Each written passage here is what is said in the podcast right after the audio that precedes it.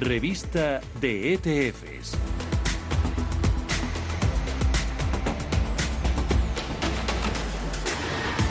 Los datos de vivienda de Estados Unidos, inicios, permisos, ventas, siguen marcando semana tras semana nuevos récords, niveles nunca vistos. Es por ello por lo que traemos hoy en nuestra revista de ETFs dos fondos cotizados que podríamos ponerlos en nuestro radar. El primero es de la casa iShares, el US Home Construction.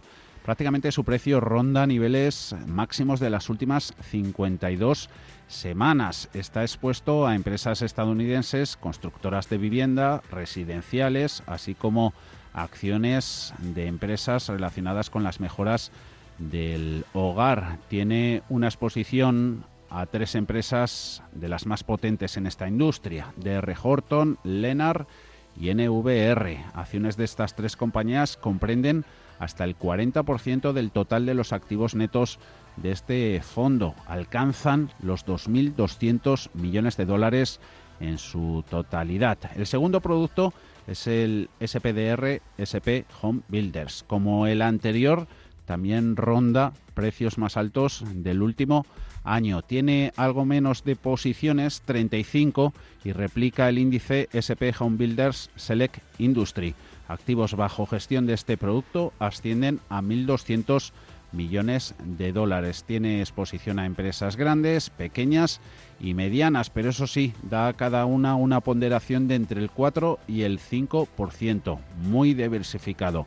En lo que va de año, este producto ha subido en el entorno del 8% y posiciones que vemos en ellas y de nombres de lo más conocidos son Whirlpool, fabricante de electrodomésticos, DR Holder y Pultec Group.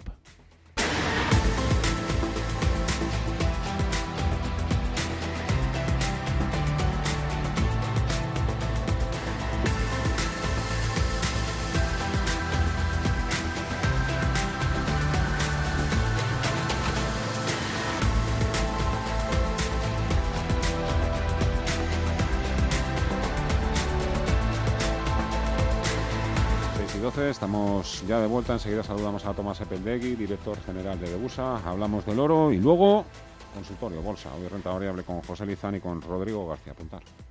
91 533 18 51 o 609 22 47 16 para las notas de voz y WhatsApp. En el futuro inmediato habrá bastante confusión en los mercados y ellos creen que es mejor que esa confusión empiece con nosotros. De lunes a jueves, consultorio de bolsa y fondos de inversión en cierre de mercados. Con Fernando La Tienda, Radio Intereconomía.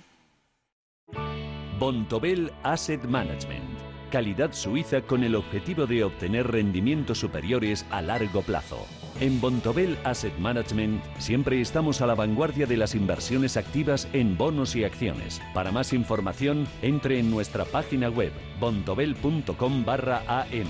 Bontobel Asset Management, su especialista global en fondos de inversión. Ya está aquí la gran guía de la vivienda de expansión, una guía útil para saber dónde es más rentable comprar piso. Acceda a este completo análisis del precio de la vivienda en las principales ciudades españolas. Descubra si es buen momento para comprar y qué rentabilidad puede obtener con el alquiler. Sepa cómo conseguir las mejores hipotecas y conozca los impuestos que hay que pagar. Este sábado la gran guía de la vivienda gratis con expansión.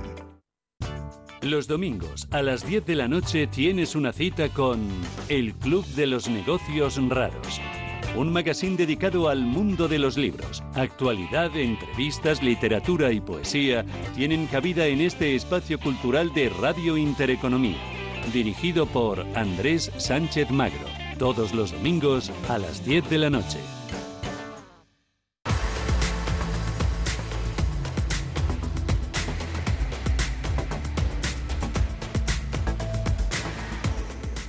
Más Apeldegui, director general de Debusa. Muy buenas tardes. Hola, ¿qué hay? Buenas tardes, Fernando. ¿Qué más pilla ahora mismo mirando el precio de la plata? Porque había hoy algunos rumores que apuntaban a que también se, estaban produciendo subidas artificiales en el precio de, esta materia prima por todo, todo el tema este de, los foreros y Reddit y, y, GameStop. No sé si tú tienes algún tipo de noticia o, o dato que nos pueda un poco alumbrar en este caso, en este sentido. Pues la verdad es que, Fernando, poco, poco puedo, puedo añadir a estos movimientos y esta situación en la cual no estamos viendo cómo se están moviendo los mercados y determinados determinadas acciones o determinados activos, mm. pero pero tampoco tampoco te puedo contar mucho más de lo que ya hayáis podido mm. estar comentando a lo largo del día de hoy. Bueno, desde luego, si cualquiera que se quiera abrir hoy el gráfico de la plata podrá comprobar que evidentemente ahí ha, habido algo ha pasado. En fin, que bueno, el oro también eh, sigue ahí, bueno, pues pendiente de, sus cosas, que no son precisamente pequeñas. La Reserva Federal, ayer tuvimos reunión para hablar de Jerome Powell, eh, mm, un tono un poquito más negativo. Y está todo el tema también de las ayudas fiscales. Esos 1,9 billones con B de dólares que están que siguen atascados en el Congreso de Estados Unidos. Me imagino que eso también está favoreciendo al oro. Bueno, pues vamos a ver, efectivamente, todas estas eh, situaciones un poco de impas pendiente, bueno, pues la Reserva Federal ya ha dejado claro cuál es su, su intención, el tema de los incentivos fiscales que comentas, pues bueno, todavía los inversores no están del todo con la total certeza de cómo van a poder sacarlo adelante por esa eh, eso, diferencia tan tan tan tan tan ajustada que tienen y esa necesidad que tienen de algunos eh, senadores eh, republicanos que den su ok. Pero efectivamente lo que está claro es que hace falta, es necesario y tendrán que sacarlo adelante y eso pues efectivamente le dará un buen empuje al oro. Pero con todos estos movimientos que está viendo, estas eh, la bolsa pues pues pues estamos viendo cómo va evolucionando y demás bueno pues hay bastante más apetito por el riesgo y seguir un poco más la fiesta Habrá que ir estando poco a poco eh, teniendo algo de cuidado porque podemos correr el riesgo de tener que pagar las copas al final de la fiesta, pero pero la realidad es que de momento la fiesta sigue y los inversores, bueno, pues están ahí posicionados y disfrutando del momento. Hay que también, bueno, ir tomando otra serie de posiciones para ir preveyendo los movimientos que vamos a tener por delante. Eso no quita para que también haya determinados analistas, incluso bancos de inversión, que siguen creyendo factible, realista, que el oro pueda incluso llegar a los 3.000 dólares este año. ¿eh? Pues, pues efectivamente, Fernando. Mira, yo durante toda la pandemia un poco es lo que he dicho. Al final, a mí ya no, lo que verdaderamente me preocupa más allá de que se solucione la, crisis sanitaria en la que estamos es cuáles van a ser las consecuencias que nos vamos a encontrar más adelante con, todas estas medidas tomadas, sobre todo teniendo presente que ya eh, salíamos de un 2000, eh, ya veníamos de un 2019 en el que el elevado endeudamiento a nivel global, la cantidad de dinero que había en circulación, pues ya empezaba a pintar un poco mal este año 2020 pasado pues eh, lo que hemos visto es que lejos de reducirse todos esos peligros, lo que han hecho es incrementarse. Lo que a mí me hace pensar que, bueno, cuando menos habrá que tener algo de prudencia y sobre todo previsión, porque nos vamos a encontrar con curvas. ¿Qué diferencia hay o qué es el precio spot y el precio de venta? ¿Esto por qué es tan importante? Bueno, pues, pues vamos a ver, en el precio del oro hay varios precios. Tienes el precio de, de, venta en firme de oro físico en el momento y luego tienes pues todos los mercados de futuros donde se van comprometiendo y se van vendiendo pues los las eh, futuras partidas eh, que van a llegar al, al, mercado no entonces bueno pues una cosa es el precio en el que se están intercambiando en este momento eh, el oro y otra cosa es el precio que al que venden hoy de cara a mañana el, el oro. Van bastante, bastante a la par normalmente, pero siempre hay una pequeña diferencia. De todas las maneras y formas que hay de invertir en oro, ¿tú cuál es la que más aconsejas? Hombre, vamos a ver, yo realmente aconsejo desde el punto de vista de una diversificación eh, patrimonial, desde ese primer escalón del reparto del patrimonio, pues oro físico y así las principales teorías como diversificar un patrimonio pues lo, lo indican. Por otro lado, en una cartera financiera, bueno, pues puedes tener una diversificación en oro financiero. Lo que pasa que hay que tener presente que las alternativas financieras de inversión que se nos presentan, pues siempre vamos a tener que asumir los riesgos que conllevan inversión, las inversiones financieras y por otro lado no vamos a ser los propietarios del oro, simplemente vamos a obtener la revalorización que pueda tener el metal, que para mí, desde luego, y por eso lo veo como una diversificación patrimonial, la propiedad importa y mucho. Tomás Ebeldegui, director general de Degusa. Muchísimas gracias siempre por este tiempo y este rato todos los jueves aquí con nosotros. Muchas gracias. Pues nada, muchísimas gracias a vosotros. Un placer. Hasta la próxima, Fernanda. 91 533 1851. Las claves de la jornada, las oportunidades de inversión, las mejores recomendaciones, valores para compra, para venta, la pizarra, IBEX 35, DAX Setra, SP 500. No dude en llamarnos 91 533 1851.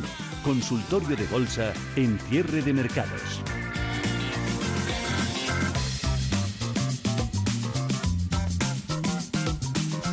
De bolsa, hoy con Rodrigo García de XTV, con José Lizán de Magnus y Cap. Rodrigo, creo que ya estás por aquí con nosotros. Hola Rodrigo, ¿cómo estás? Muy buenas tardes. Rodrigo, ¿estás por ahí? Sí. ¿Qué tal? ¿Cómo sí, sí, aquí, aquí, Fernando. ¿Todo bien? ¿Sí? Todo fenomenal, la verdad. ¿O no estarás comprando alguna cosilla ahí, de última hora? Nada, ahora mismo nada. No me digas. ¿No hay que comprar nada o qué? hay que comprar muchas cosas, pero ahora mira, el mercado europeo está cerrado eh, Wall Street está con unos movimientos eh, tremendos ahora mismo y si quieres, pues, bueno, comentamos algunas cosillas que puede haber para los próximos días. Eh, pero, pero luego el mercado está muy, muy interesante. ¿Te crees el rebote de hoy en Wall Street? Dow Jones subiendo ya un 2%, por cierto, más de 600 puntos. Yo, yo me creo todo lo que veo, aunque haya un foro detrás. Vamos a hablar de eso, evidentemente. Madre mía, la que se ha montado, menudo follón, ¿no? Que tenemos ahí. Sí, bueno, eh, al final eh, no deja de ser la oferta y la, y la demanda. Es bastante significativo también lo que ha ocurrido en las últimas horas desde el cierre de Wall Street de ayer. Eh, todos esos, digamos, líderes de opinión, por así decirlo, ¿no? fomentando a, los, a, los, a esas personas que compraron que no vendieran, es decir, que aguantaran para tumbar la mayor parte de fondos de inversión posible que estaban eh, operando en contra de la acción, ¿no? Pues bueno, eso ha durado exactamente pero, esto, 35 minutos. Pero esto no es la ley de la oferta y la demanda. Bueno, ha durado 35 minutos. Mm, bueno. Ha durado 35 minutos. ¿Ah, sí? desde que ha empezado a cotizar eh, GameStop hasta que ha empezado a caer. Ha llegado a caer el 60 y... Yo no estoy hablando solo de GameStop. Esto ya le pasa a por poner el ejemplo más relevante estos sí, días. Sí, sí, sí, sí. Bueno, o sea, que tú crees que no, que tampoco estamos haciendo aquí un poco. Eh, no, yo lo que creo, yo lo que creo es. A ver, es que a lo mejor no te he entendido muy bien.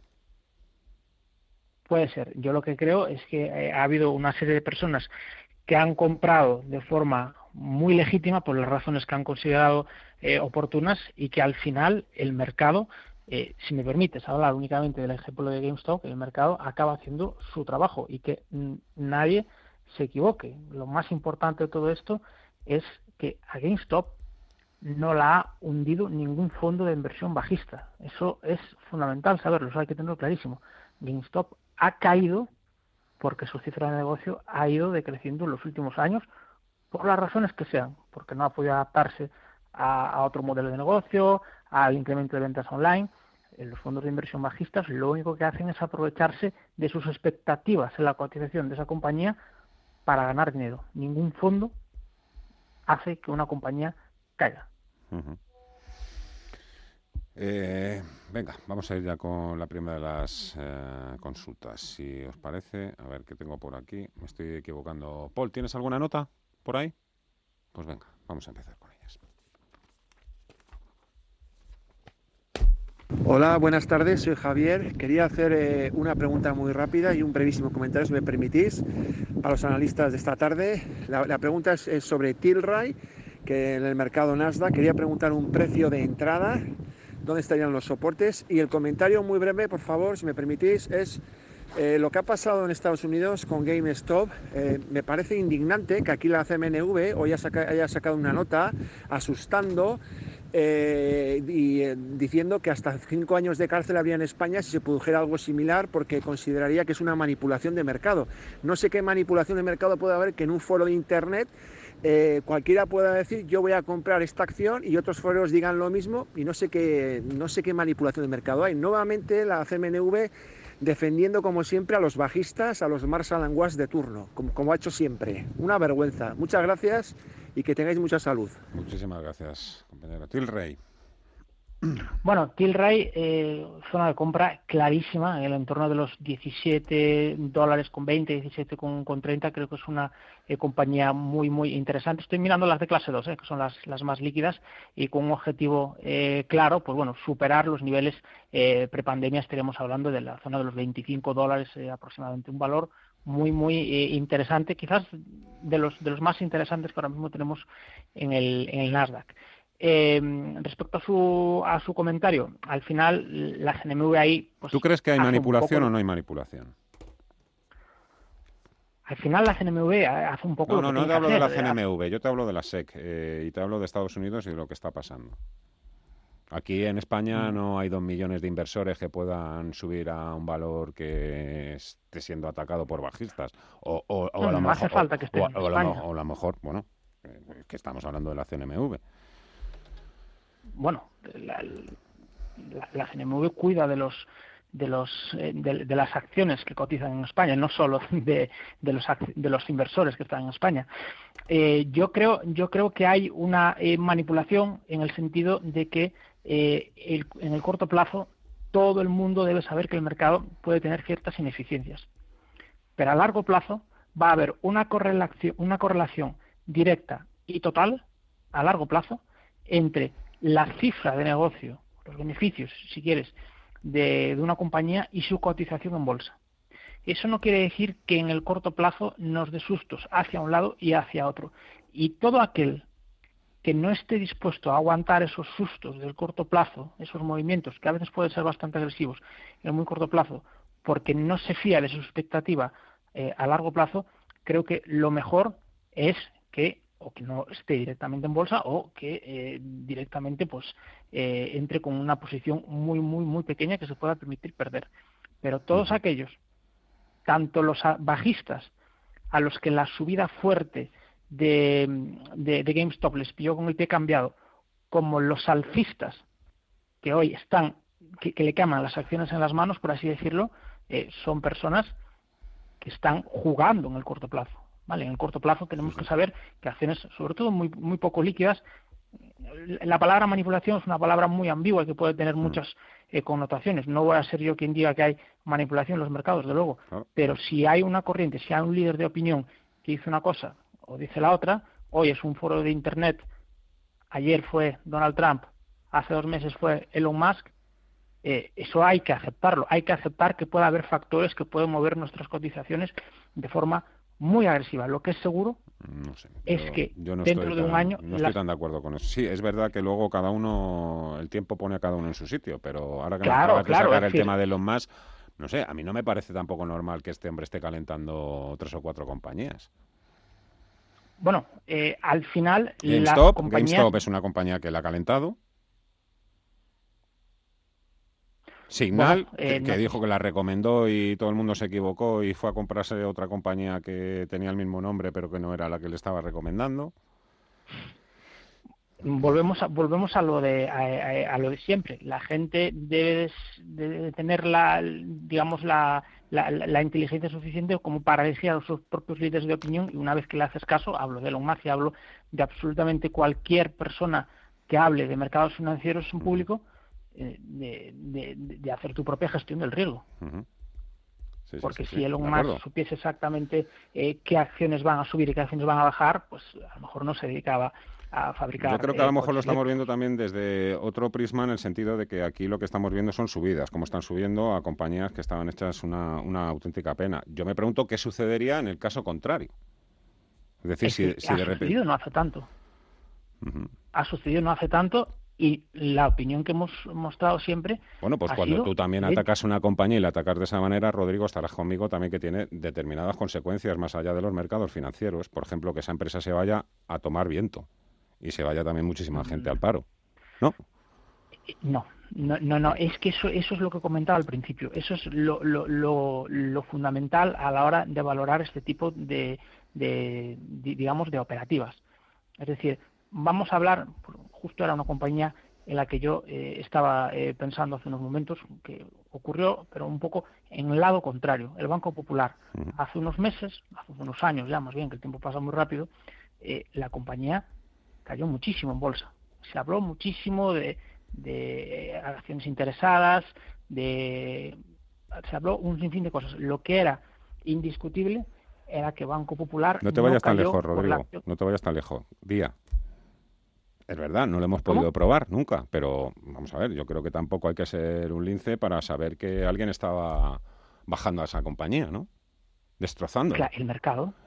No, no, no, no, no, no, no, no. Rodrigo, por favor, ¿eh? No era el mercado. Te lo digo como periodista. Porque había titulares todos los días diciendo que esta empresa era una auténtica porquería que iba a tener no sé cuánta deuda, no sé cuántas pérdidas.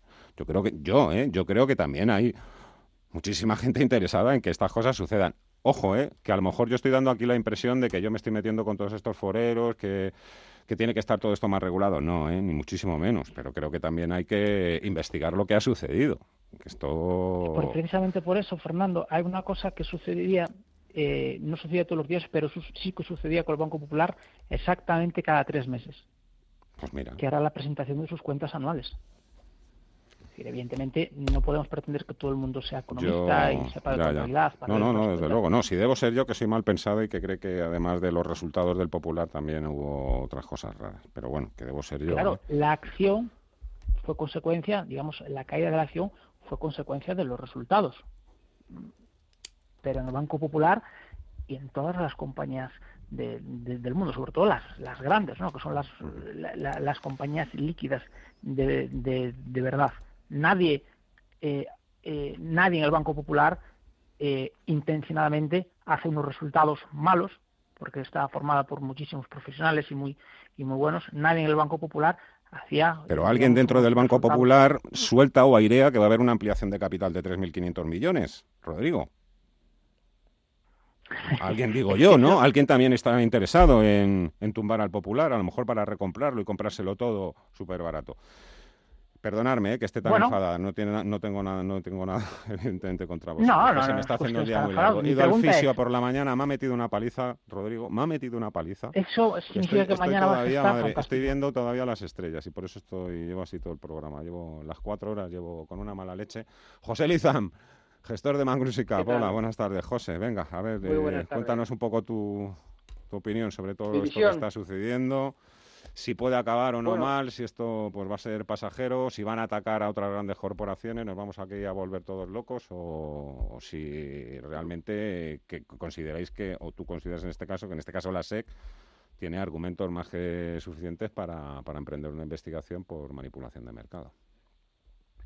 Bueno, yo creo que hay un término que, que es más correcto para todo esto, que es el abuso de mercado, ¿no? O sea, al final eh, cuando todos los gestores profesionales y todas las personas que estamos en los mercados financieros, eh, todos los años tenemos siempre cursos que hacer de prevención de blanqueo de capitales y de abuso de mercado, cuando uno se los lee y los, y los pasa, pues ve que, hay un punto que dice que si distorsionas el, mecanismo de fijación de precios del mercado para generar un beneficio, o sea, una, una realidad distinta a la realidad económica de la compañía para beneficiarte de alguna manera, eso se considera abuso de mercado, ¿no?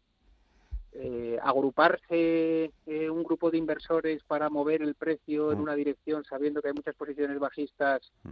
eh, es abuso de mercado o no. Bueno, yo no soy ni, la SEC ni la CNMV para determinarlo, pero desde luego una, una alteración en el mecanismo de la fijación de precios de mercado existe y el problema es que no es una sola persona, ¿no? no es una sola mano, son muchas manos de forma organizada. Yo entiendo que los cerebros no, son dos millones de personas, José. Yo entiendo que también hay 20 o 25 personas que, se las saben todas. yo creo que, si, que si la SEC acusa o si la SEC empieza un proceso, porque no nos olvidemos que esto está generando pérdidas millonarias en muchos, en muchos vehículos, ¿no? Beneficios bueno, la propia palabra lo dice, Robin Hood, ¿no? De robar a los ricos para, para dárselo a los pobres, ¿no? Pues al final lo que se trata es de, reventar fondos de inversión para generar un beneficio y repartirlo entre esas miles de personas que actúan de forma coordinada pero como bien dices, hay alguien que los pero, coordina. Pero, ¿qué beneficio vas a tener, José, si te estás comprando una compañía que vale cero?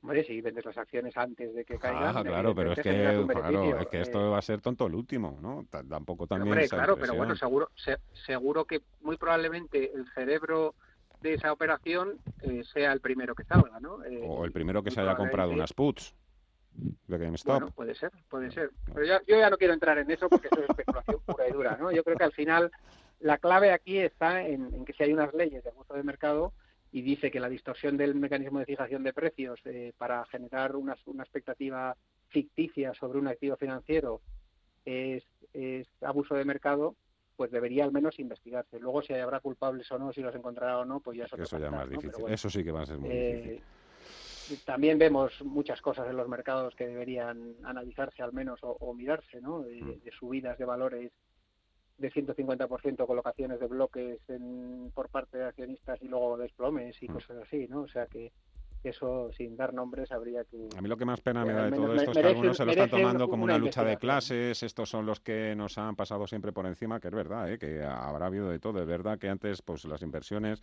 pues solo estaban al alcance o las herramientas de análisis y todas estas cosas, las valoraciones estaban solo al alcance de unos pocos y ahora todo esto se ha socializado, ¿no? Pero también, claro, que, que entremos en esa guerra de unos contra otros, no sé, a mí me da me da un poco que, que todo esto, que esta bola pueda, pueda seguir creciendo y un poco se salga de, o se descontrole, que creo que ahora mismo también con todo el follonazo que tenemos, evidentemente pues no, pues, pues no ayudaría. José María, hola, buenas tardes. Hola, buenas tardes. Adelante, amigo. Sí, quería preguntarle por Resor. Venga. No, pues no hace nada más que bajar. A ver, soporte resistencia, a ver si, si esto se anima o, o me salgo de ella. Muchísimas gracias, José María. Gracias, buenas tardes. A ver, ¿qué, qué le puedes decir? Eh, Rodrigo. Me gusta eh, Repsol. Soy bastante eh, positivo en general, somos bastante positivos con todas aquellas compañías ligadas al mercado de, de materias primas. Vienen de un momento muy malo y bueno, un poco lo que lo que estábamos viendo en Asia, lo que estamos eh, lo que hemos empezado a ver en Estados Unidos también es ese repunte de la demanda después de probablemente el peor de los últimos eh, 20 años, ¿no? En el caso de Repsol eso es directamente relacionado con el, con el precio del petróleo, está en una zona de concentración en el entorno de los 8.37 eh, por, por acción que, cerraba hoy. Yo creo que sin, sin demasiadas, sin demasiadas eh, complejidades, todo lo que sea por encima de los 8 euros, eh, Repsol es una buena, una buena compañía. Desde luego, si está posicionado, el oyente, como nos comentaba, eh, no vendería Repsol. Es cierto que viene de la zona de los 8,95, en, que han sido los máximos de este, de este mes de enero. Eh, la caída ha sido mm, en, correlación con el mercado, quizás un poquito mayor, pero desde luego yo no, yo no vendería Repsol, no me desharía de ellas y eh, si estuviésemos fuera, creo que es un buen momento para posicionarnos al alza y buscar como mínimo los máximos del, bueno, del, del mes de marzo, de, perdón, del mes de junio de 2020. Uh -huh. José Ramón, buenas tardes. Buenas tardes. Adelante. Sí, Caballero. quería preguntar sobre Sabadell uh -huh. y Telefónica, sobre Sabadell y Telefónica, por favor, a largo plazo. Eh, ¿Pero para entrar o ya las tiene? No, para entrar. Para entrar, fenomenal. Muchísimas gracias. A usted, Dios. Caballero. A ver, eh, Lizán, Sabadell, Telefónica. Telefónica prometía mucho también hace unos días y ahí otra vez que se nos ha, que se nos ha frenado, ¿eh?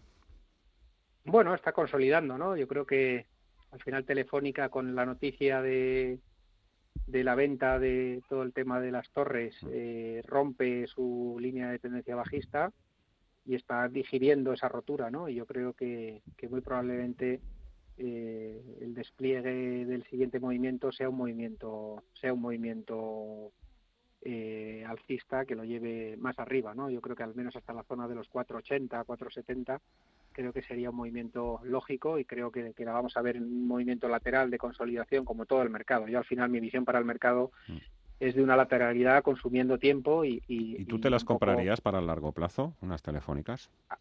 Pues mira, cerca de la zona, de lo que decía la semana pasada o, o en el consultorio como, como recomendación, yo todo lo que sea 360, 370, creo que son niveles para, para al menos eh, intentar arriesgar, ¿no? Es una compañía que lleva cayendo muchísimos años, que se le lleva exigiendo desapalancarse, desinvertir y que, y que poquito a poco pues lo va haciendo, ¿no? Y yo creo que el tema de las torres ha sacado, ha aflorado mucho valor, ha desapalancado el grupo de forma importante, ha ganado tiempo para desinvertir en las divisiones de Latinoamérica y yo creo que una compañía que se va reordenando y que poquito a poco pues va haciendo lo que el mercado le exige, ¿no? Si, vemos la valoración, pues está en mínimos, ya, nos vendría bien aquí un Robin Hood, ¿no? O, en el propio Sabadell, ¿no? Pero pero sí que es verdad que es una compañía que viene bajando desde el año 2008 sin parar, ¿no? También su BPA, su beneficio por acción, lleva bajando desde el 2008.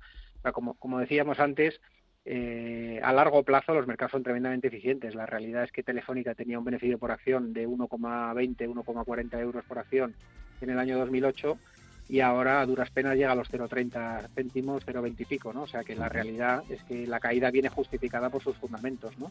Sí que es verdad que está tomando las medidas para ser un grupo más ligero en estructura financiera y ser un grupo pues pues más rentable para sus accionistas a medio plazo, ¿no? Entonces yo sí que creo que está muy infravalorada y que verla en 4,80 sería más razonable que verla en 360, ¿no? Así que creo que ese es el recorrido. Tampoco espero una telefónica en 16 euros, ni mucho menos, ¿no? Salvo eh, Robin Hood mediante, ¿no? Las 6 y 39 minutos de la tarde. No os vayáis muy lejos, que paso lista. Pausa y volvemos.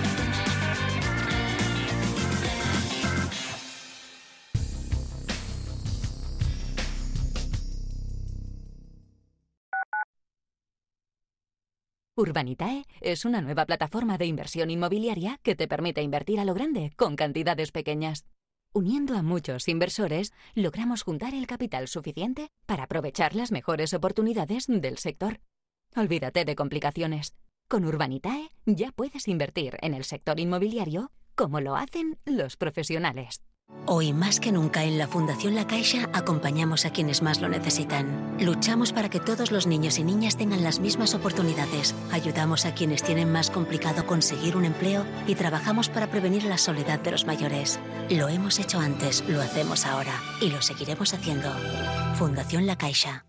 Quiero alquilar mi casa, pero ¿y si los inquilinos no me pagan o no cuidan el piso o tengo quejas? Deja de preocuparte, porque en Renta Garantizada te protegen de todo. Cobrarás tu alquiler todos los meses aunque no pague el inquilino y se ocupan de la gestión del día a día. Y tú, tranquilo. Infórmate en el 910 1095 o en rentagarantizada.es. Alquiler garantizado.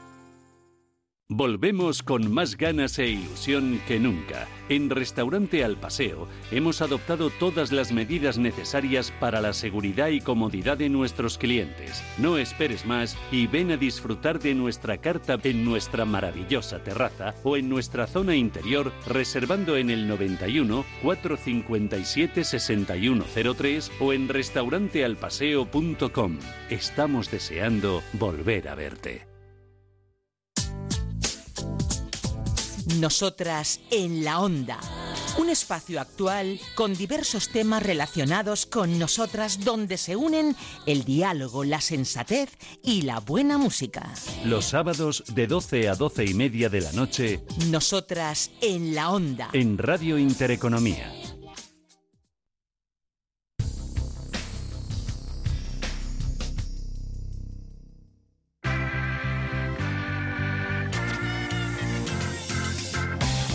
De bolsa, con Rodrigo García de XTV, con José Lizán de Magnus y Cap. Y venga, una nota, Paul. Buenas tardes, soy José Luis de Madrid. Miren, yo quería hacerles una pregunta respecto a la empresa alemana Barta. Eh, y claro, pues yo por lo que estoy leyendo y como consecuencia de lo que ha pasado en Estados Unidos con GameStop, yo no sé si ha pasado lo mismo en esta empresa. ¿Qué, ¿Qué, es lo que ha ocurrido? ¿Una salida de cortos? Porque creo que lo estaban comentando ustedes, que las empresas suban además empresas que son importantes, tanto en tan poco tiempo, es natural, es normal.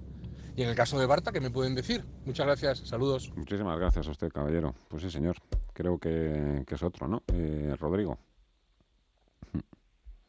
Sí, sí, sí, sí. También eh, eh, ha sido unas compañías salpicadas y, bueno, mm. al final en un principio es muy complicado de saber, sobre todo si la compañía eh, cotiza en Europa, eh, es difícil saber si lo que ha habido es un incremento muy fuerte de la demanda o, eh, que eso por cierto es evidente, o si esa demanda ha, sido provocada por una recompra de posiciones cortas que han decidido salirse del valor. Yo creo que es más bien la primera opción porque creo que una compañía eh, europea no es muy normal que haya posiciones cortas tan tan tan relevantes. ¿no? Barter, que en este caso es una compañía que, fabrica eh, baterías, está ahora mismo cotizando a 181 euros por, por acción, un poco lo que decía el, el, oyente, para que os hagamos una idea, el lunes 18 de, enero mm, estaba por debajo de los, eh, bueno, estaba en torno de los 100, de los 100 euros por acción, con lo cual lleva un 80% de incremento en los últimos, eh, en las últimas dos semanas prácticamente. Eh, volvemos un poco a lo, a, lo de siempre, ¿no? Acciones pequeñas, valores pequeños, hay que tener mucho cuidado porque lógicamente después de ese 14%, casi 15% que, que terminó subiendo hoy, si no, si no, si no lo tengo mal en la, en la memoria, eh, pues eh, lógicamente retrocesos más agresivos de lo normal son más que probables en la, en la compañía. Bueno, no sé si habéis tenido, por curiosidad, a lo mejor es que se están publicando incluso listas de cuáles son las empresas que tienen más bajistas en, su capital. Hablo de pequeñas y medianas empresas. ¿eh? Por ejemplo, tengo por aquí algún dato de Morningstar. La verdad, el que quiera echarle un vistazo, pues ahí están eso, las Cinemar, American Airlines, Macy's, iRobot, Children's, GameStop, Bed Bath, Ligan. Venga, más llamadas. ¿Quién tenemos por ahí? Paul. Rafael, hola, buenas tardes, Rafa. buenas tardes. Adelante, amigo. A ver, una consulta. Es, la empresa se llama Vulcan Energy. Eh, creo que es australiana y quiere traer eh, litio en Alemania mm, mm, eh, con un método, vamos, verde, ¿no? Sin contaminar. Entonces, bueno, pues esa era mi consulta. Vale, pues perfecto, Rafael. Muchísimas gracias. A ver, vamos a hablar un poquito del litio y Vulcan Energy. ¿La tienes por ahí, José?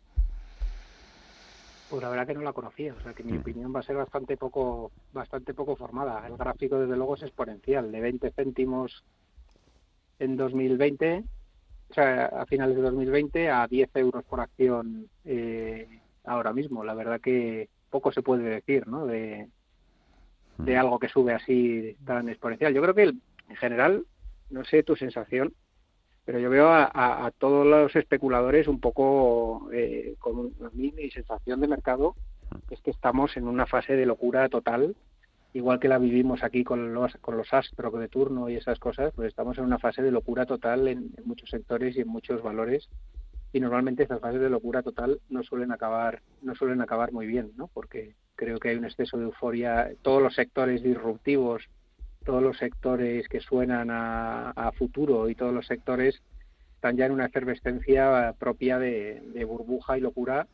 Y yo creo que, es un momento más de, pensarse si uno lo ha cogido bien ir cerrando posiciones que de, de volverse loco a subirse a estas cosas no porque una compañía que pasa de 20 céntimos a 8,20 en tres meses, pues creo que, que por mucho litio y baterías, eh, creo que hay que pensárselo muy bien. ¿no? Y una compañía que ha listado en el mercado a finales de 2018 no tenemos ni track record de la compañía, ni del management, ni de números. No sé, creo que creo que hay un exceso de efervescencia en todos los sectores disruptivos que se va a pagar, se va a pagar y, y va a ser doloroso desde mi punto de vista. Así que creo que es más un tiempo de retirada que de, de, unirme a ello, ¿no? En, las renovables lo hemos visto en las últimas tres o cuatro sesiones, ¿no?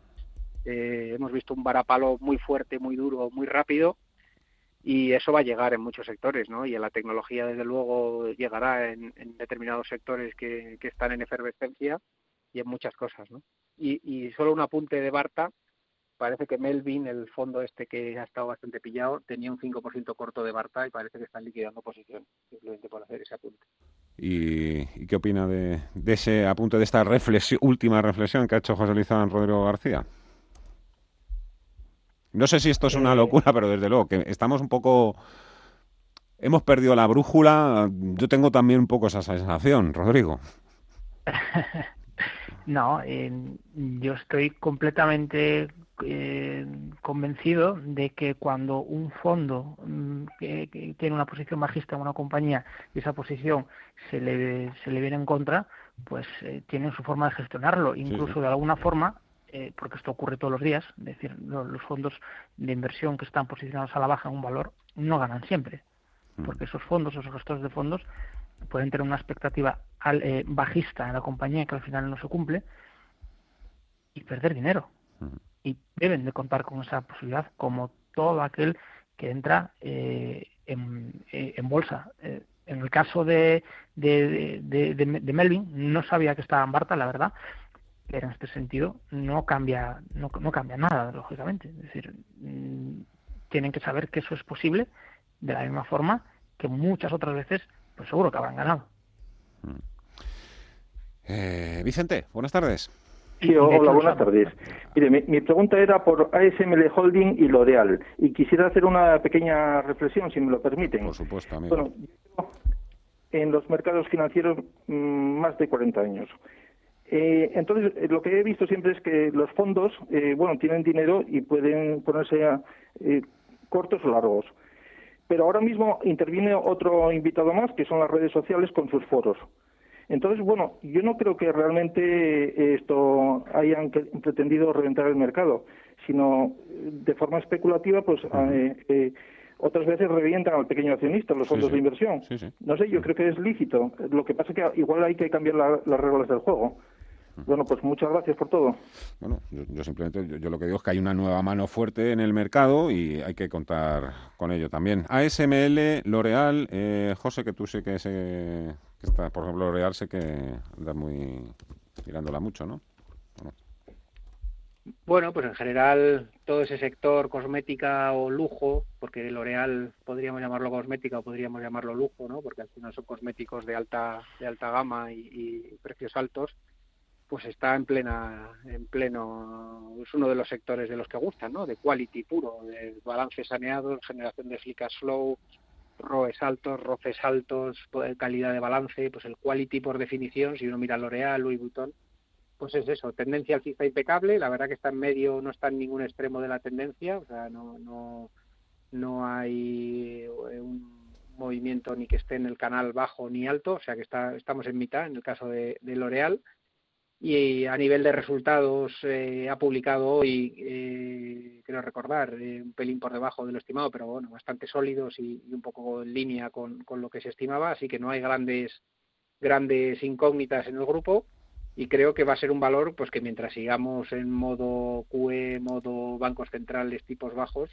pues va, va a continuar. Otra cosa es si uno se quiere subir a una compañía, pues que cotiza los múltiplos que cotiza, ¿no? si es una buena inversión a, a medio y largo plazo, o no. Yo creo que a corto plazo va a seguir, porque todo eso va a seguir, todo el quality va a seguir, pero están a unos múltiplos que debemos saber dónde estamos invirtiendo. Yo, desde luego, estoy invirtiendo en otros sectores, aunque con el riesgo evidente de, no estar subido en la tendencia primaria de, todos esos sectores.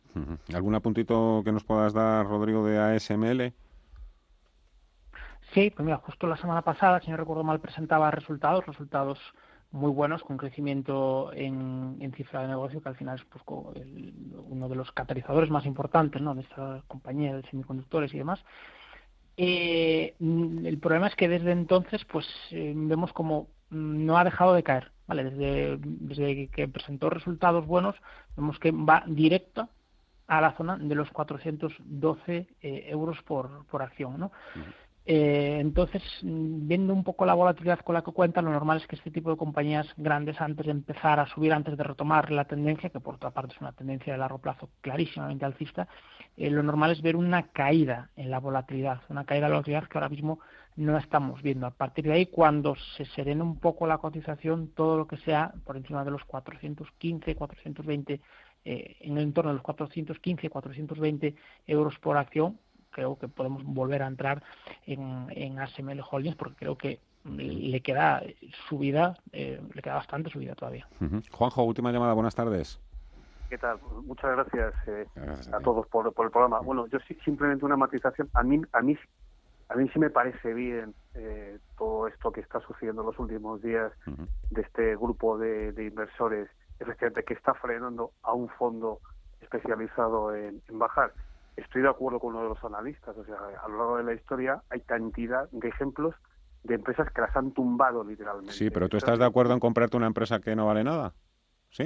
No, pero ah, que es un contrapunto. Ya, ya, sí, vale. es un contrapunto. Eso, seguro. Al, que le gusta el rebaño, oye, y participar en este tipo de, de yo festivales. no me voy a meter, evidentemente. yo no me voy a meter, eh, yo no me voy a meter en eso. a mí lo que me parece bien también, Juanjo, es que cada uno haga con su dinero, evidentemente, lo que le dé la gana. Eso es así. Eso sí que es así. Sí, no, yo, yo lo veo bien desde el punto de vista de un contrapunto, ¿no? De que, que hay, hay casos que han sido sangrantes en la bolsa española y en otras bolsas, ¿no? De que se han posicionado y lo han tumbado directamente. Y eso no tiene nada que ver con tendencia alcista o bajista. O sea, fondos al alza o a la baja. Hablo exclusivamente de tumbar el mercado. Entonces, me parece bien que cojan un poco de miedo, un poco de miedo de que, bueno, estos van a hacer el ruido que pueden hacer con pequeñas empresas, evidentemente, pero nada más, ¿no? Mm. Bueno, me, me gustaría eh, preguntar por, eh, eh, por Nicola. Vale. Por Nicola, que es, que es empresa de que lleva el, los tractores o, eléctricos y que bueno todavía pues tiene ahí una serie de, problemas pero quería ver un poco todavía no ha vendido ninguno entre otras cosas no todavía no ha vendido ninguno, todavía no ha vendido ninguno. eso le pasaba eso le pasaba a Tesla hace un año o dos sí, señor, o sea, hace dos años oye, yo, no había vendido nada yo ¿eh? soy de los que a mí me gusta Tesla ¿eh? a mí yo soy de los que oye a lo mejor no vale lo que cuesta pero desde luego yo soy un gran creyente en no solo en Tesla, pues sino también en el señor Musk. Eh, de verdad, ¿eh? Gracias, Juanjo. Gracias a vosotros. Venga, Rodrigo, nada, un minuto. que no vamos a quedar sin la, sin la pizarra. Eh, Rodrigo eh, o José, no sé, ¿alguno de los dos la tenéis abierta aquí, Nicola? ¿O podéis hacer un comentario así un poquito breve para que nos dé tiempo a...? Pues que no nos va a dar ni tiempo a hablar pizarra. Sí. Venga, pues dale. Sí, nada, simplemente un poco aquí con, con porque por cierto hoy está pegando un buen batacazo de, casi el 20%. Aquí lo que estamos comprando son expectativas puras, ¿no? Entonces, pues bueno, lo decía el oyente de forma eh, perfecta. Comprar eh, Nicola eh, ahora mismo puede ser como comprar Tesla hace unos años, pero también puede ser eh, exactamente lo contrario. ¿no? Ahora mismo estamos a 28 dólares por, por, acción perdón, estamos en torno de 20 dólares por, por acción y eh, creo que lo que tenemos que tener claro es que eh, una subida fuerte de este valor, como ha ocurrido a lo largo de toda esta semana, va a traer unas contracciones bastante eh, importantes. Yo creo que hay muchísimas compañías en el mercado con negocios consolidados que han quedado infravaloradas tras los acontecimientos sucedidos en el último año, sin estar haciendo estas apuestas tan fuertes y tan... Pues cuéntame, venga, un par de nombres, venga que me da tiempo. Un par de nombres. Pues mira, creo que lo he comentado la última vez, una compañía muy consolidada, eh, eh, directamente enfocada en el negocio de materias primas, Acerinox. Todo lo que sea eh, Acerinox en el entorno de los eh, 9 euros por acción, creemos que es una muy buena compra. ¿Vale? aparte de eso, tenemos compañías, por ejemplo, como Gestamp, ¿vale? en torno de los 3,60, un Gestamp que ha tenido eh, un 2020 de absoluto infarto. Eh, creemos que estas, eh, estos retrocesos que está teniendo desde los máximos marcados hace una semana le van a llevar a una zona de, reposo en torno de los 3,60, 3,65. A partir de ahí volvemos a apostar por Stamp, que es una compañía que fabrica componentes para automóviles, un sector muy, muy castigado también a lo largo de 2020. Pues perfecto, ahí los vamos a dejar bien apuntaditos en la pizarra. Ni ayer ni hoy he sacado pizarras, lo siento, pido disculpas a nuestros oyentes porque sé que están esperando sobre todo estos cinco últimos minutos finales del consultorio, pero bueno, ya sabéis, eh, hemos tenido otras cosas. José Lizán, gestor de Magnus y Cap, Rodrigo García, que esté cuidaros mucho los dos, que haya mucha suerte y muchísima salud. Hasta otra, adiós. Muchísimas gracias, un saludo a todos. Mañana la agenda, Paul, ¿qué tiene? En la agenda de mañana, viernes 29 de enero, múltiples referencias con la publicación del dato adelantado del Producto Interior Bruto del cuarto trimestre y del índice de precios al consumo de enero por parte del Instituto Nacional de Estadística. También el Banco de España publicará la avanza de pagos de noviembre. En el ámbito empresarial, la temporada de resultados eh, trimestrales eh, coge fuerza con las cuentas de CaixaBank, BVA y Siemens Gamesa así como el gigante minorista sueco HIM, principal rival de Inditex. En Estados Unidos se conocerá la confianza del consumidor de la Universidad de Michigan y los datos de ingresos y gastos personales. Gracias, gracias a todo el equipo. Como siempre, mañana estamos aquí a las 3 de la tarde. Que seáis libres y felices. Adiós.